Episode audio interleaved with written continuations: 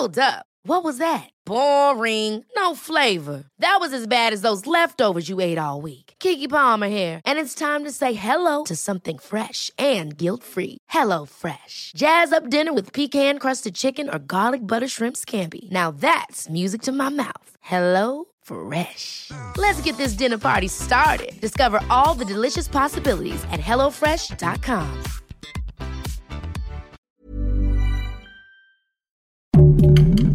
Heraldo Podcast, un lugar para tus oídos. AMLO quiere mudar a las cerveceras al sur de México para evitar que la crisis de agua continúe. Te contamos lo que sabemos. Esto es Primera Plana de El Heraldo de México. La crisis de agua continúa en México y este lunes AMLO anunció una veda en contra de las cerveceras. Con esta medida ya no se permitirá la producción de cerveza en el norte del país. El origen de esta petición se debe a que las cerveceras consumen grandes cantidades de agua para producir sus bebidas, y esto contribuye a la gran escasez de agua que vive Nuevo León. Las cerveceras ya no podrán explotar el agua en esa zona, pero podrán mudarse al sur de México y aprovechar los ríos como el Grijalba y Usumacinta de Chiapas, así como el Papaloapan de Oaxaca para su producción. También se revisarán las concesiones de las cerveceras por el uso y explotación del agua, por lo que se dejarán de dar permisos si se exceden en su consumo, porque si se busca cavar pozos más profundos, el agua puede estar contaminada con arsénico. El presidente aclaró que no se dejará de producir cerveza, y es que entre el 2009 y el 2021 en México han crecido los cheleros, y somos el país que más produce esta bebida en el mundo. Además, estas empresas llegan a facturar hasta 5 mil millones de dólares al año, gracias a la exportación de su producto. La veda también se aplicará a otros productos como las refresqueras, pues el presidente asegura que ya no se pueden dar permisos para explotar el agua en lugares donde ya no hay. Gracias por escucharnos. Si te gusta Primera Plana y quieres seguir bien informado, síguenos en Spotify para no perderte de las noticias más importantes.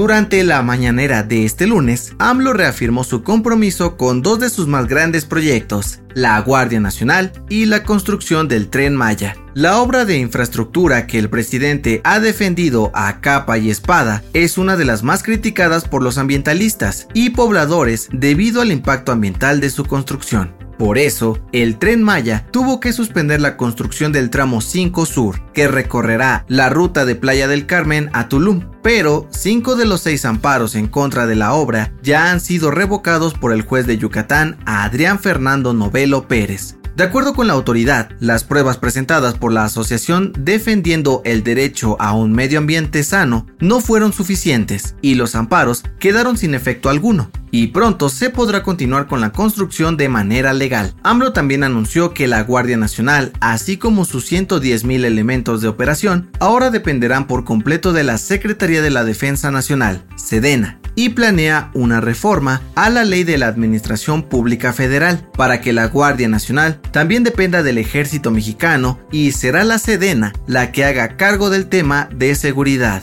Su plan en contra de la inseguridad también incluye una reestructuración de la Secretaría de Seguridad y Protección Ciudadana, condonar penas, coordinar la administración de los reclusorios, liberar a los presos inocentes y prevenir más injusticias.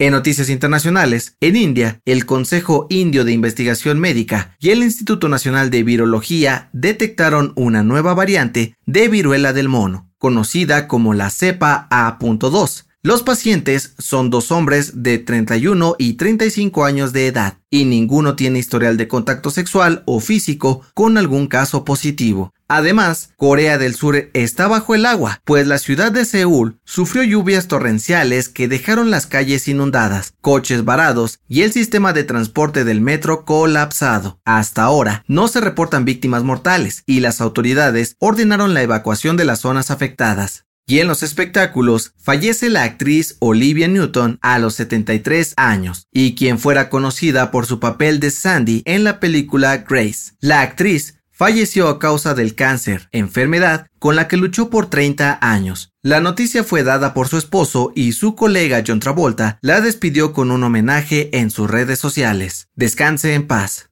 El dato que cambiará tu día.